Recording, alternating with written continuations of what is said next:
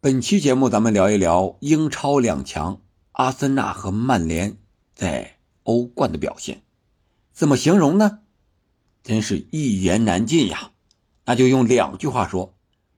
第一句话，朗斯三打阿森纳。第二句话，雷击红魔现原形，什么意思呢？听我给你一一解释。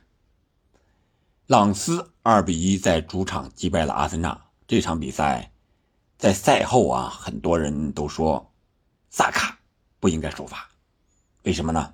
因为他首发的次数太多了，连续出战了八九十场的比赛，啊，据说是呃出战了三千一百分钟，啊，这个分钟数比曼城的那个前场进攻队员，呃，场均两千分钟高了这个三分之一多。所以说他在三十多分钟的时候又受伤了，而他这个受伤呢，可能不会那么短时间内好起来，而他们在周末就要面对榜首大战的曼城，所以说这个是得不偿失的萨卡。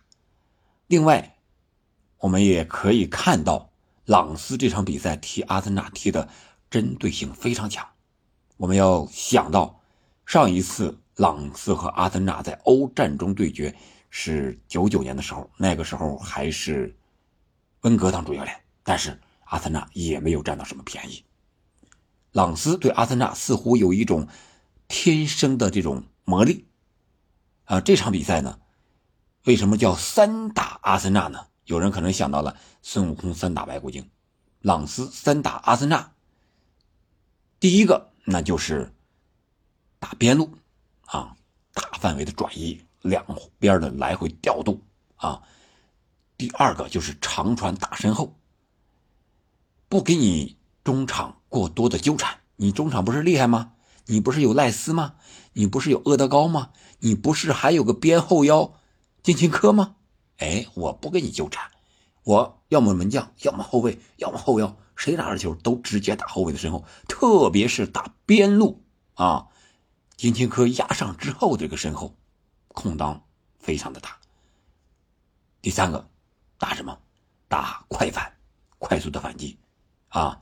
呃，我们看朗斯这个进球啊，就是抓的谁呀？抓的是他们爱出脚下球的这个门将戴维拉亚啊，可以这么说吧。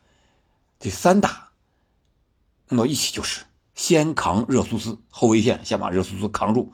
让他没有更多的拿球，或者是直接面对门将的机会，直接就是在刚过中场附近这个位置就把热苏苏给扛倒了，然后是再抢金琴科，你金琴科不是想拿球吗？喜欢拿球，出球能力强吗？我就抢你这个点，啊，然后瞄着达拉亚，冲着球门抡一脚，那就是进呀，第一个进球，是吧？呃，热苏斯抓的是。朗斯的失误啊，在门前非常冷静的晃过后卫，然后打了一个远角，守门员没有任何办法。啊，这是二十五分钟的时候，嗯，阿森纳就取得了领先。然后呢，就是朗斯的时间了。朗斯这两个进球，啊，可以说就是我刚才讲的，呃，边路身后快反的结果啊，抓了个拉亚，拉亚，你好好的球不传给近处的这个，呃，中后卫，而是传给。边路的，呃，范建阳直接啊传给了人家这个啊非常强壮的这个三号啊，然后然后三号又给到了九号，九号啊又传给了这个进球的二十八号，直接非常的快速，连这个拉亚当时传球的时候是在大禁区前沿弧顶前面这个位置，他传球失误赶紧往回跑，还没来得及站好位呢，这个球已经进门了，就是这么快，啊。这个进球可以说完美的体现了打边路、打身后、打快反的这么三大阿森纳的啊一个招法。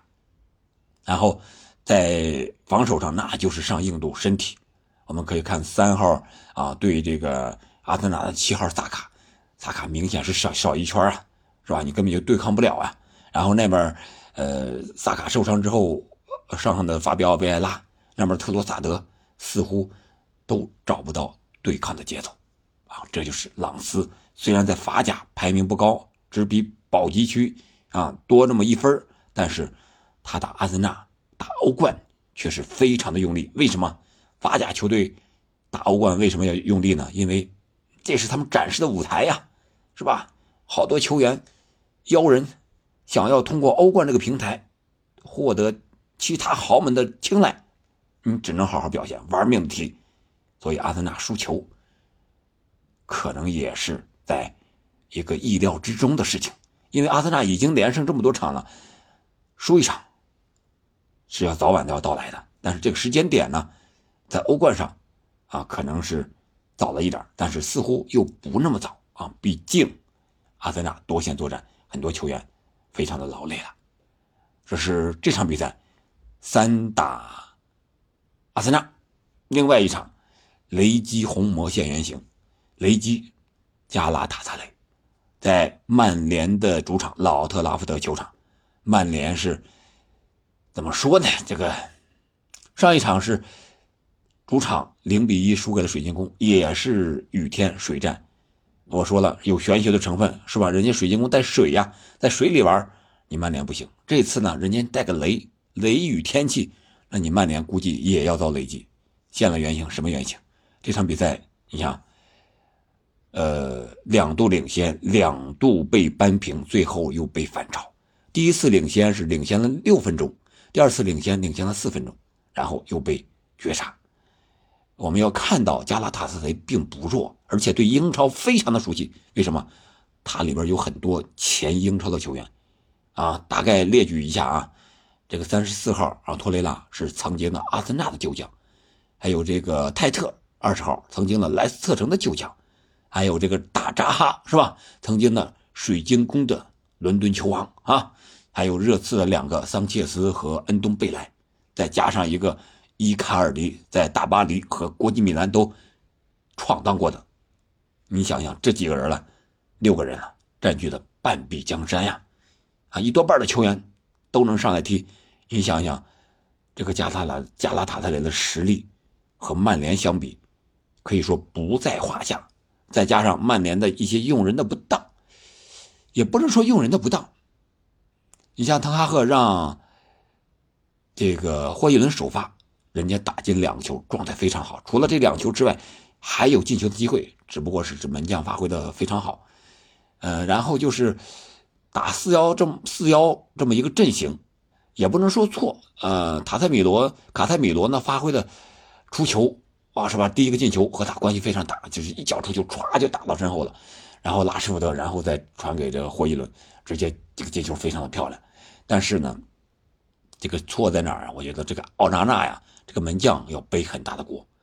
你说你老师出球就行了呗？为不行啊，非得要传脚下球，在禁区前面传来传去，传来传去的结果，人家啊这个人非常的聪明，故意让出一条道来让你传，然后瞄着你这儿一传，歘。过去就抢断了，卡塞米罗没办法背锅，一背锅，啊，吃到第二张黄牌，两黄变一红罚下，啊，然后这个点球虽然奥纳纳扑出，呃，不是扑出去了，是这个伊卡尔迪罚丢了啊，奥纳纳判断对方向，但是没有扑到，啊，但是这个时候卡塞米罗下场，这个后腰下场，他是又少打一人，这个曼联啊，显然是被这个。加拉塔特雷啊，给打的有点晕头转向了。虽然感觉啊，这场比赛和上一场对水晶宫一样，机会很多，状态也不错，但是就是得势不得分。如果是连续的得势不得分，可能不光是玄学的问题了，运气的问题了。上一轮我说水晶宫，呃，赢了曼联，曼联是输球不输人。那这场比赛呢，现了原形了，现了什么原形呢？就是他前场这个逼抢的力度。比其他球队要差很多，嗯，上场的我们可以看到，毕费这一块是吧？还有拉什福德这一块主要是这两个人上场，他这个逼抢的强度不够。你像芒特呀，呃，霍伊伦呀，还有这个加卡塞米罗呀，再加上替补登场的加纳乔啊，这些人应该是没有问题的，他们逼抢。在前场是猛跑，但是像这些高水平的球队，你没有形成整体，一两个人不同步，足以造成啊，非常大的漏洞，致使失球。而这两个或者说三个失球呢，正是这么来的吧？人家是后卫直接啊，后腰这个直接大脚长传过去啊。第一个扎哈把你的呃打这个达洛特扛开，直接把这个门打进了这个奥纳纳的球门啊！这个一对一的能力太强了，抢二点，人家不抢头点，第一先抢位置和后卫对抗。然后对抗住之后，球也落下来抢第二点，然后射门，非常的厉害。扎哈这个扎球王，啊，和曼联还有段恩怨，对吧？当时莫耶斯是主教练，据说扎哈和莫耶斯的女儿谈恋爱，莫耶斯不同意啊。水晶宫这个只能是扎哈远斗水晶宫啊，结果去了伦敦换成了球王，啊，也不错，对吧？啊，可能有这一点不依不饶的感觉吧，啊，然后。打水晶宫，水晶宫也好，还是现在到了土耳其也好，打曼联肯定是格外的卖力啊！这场比赛也有进球，然后其他的进球呢，啊，可以说是异曲同工吧。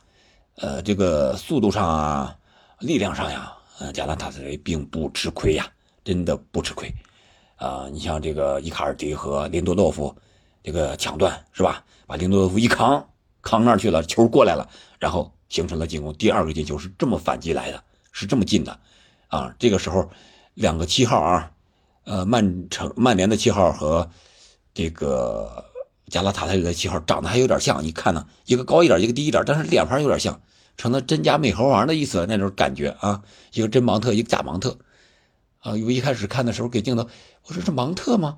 怎么穿的衣服，哎，刚才是红的，现在怎么变色了呢？啊，后来一想啊，不对，长得是有点像。这么个感觉，这就是这场比赛，曼联是在防守上被打回了原形。你想一想，他这么几场比赛，英超开赛才七轮是吧？再加上欧冠的那么两场，加上英联杯的一场，三场比赛，他失了多少球了，是吧？他多有多少次被逆转了？啊，这个是防守上，我觉得这个问题是比较大的。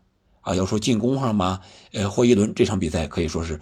发挥出了自己的能力，但是在防守上这一块光靠卡塞米罗一个后腰，呃，埃里克森上场之后传威胁球的能力增强了啊，但是协助他防守后腰这个位置，阿姆拉巴特所以说是后腰，老是让他打左边位，这个位置他是不是很熟悉的？不是任何一人都能打得了的，所以说在防守上，呃，一些伤病的出现，让滕哈赫捉襟见肘。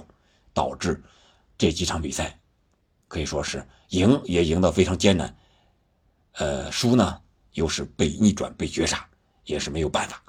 呃，希望这些像利马呀、这个卢克肖呀，是吧？呃，这些防守悍将啊，万比萨卡呀，这些人能够早日的复出。啊，达洛特，你看和扎哈这个对抗上明显就吃亏了嘛。林多洛夫和伊卡尔的对抗也吃亏了嘛，是吧？呃，瓦拉内呢，似乎。啊，硬度还是差那么一点点。然后左边的这个阿姆拉巴特来了之后，老是让他客串打后腰，而且他又是个逆足啊，总有些不太适应。这是防守上，曼联应该好好下下功夫了。这就是这两场比赛，两支英超球队在今天凌晨啊欧冠比赛上的表现，呃，可以说不是很好。呃，我们期待着。下两支球队，英超球队在欧冠场上的表现，我们明天再聊另外两支，好吧？今天就到这儿了，感谢您的收听，祝您晚安，我们下期再见。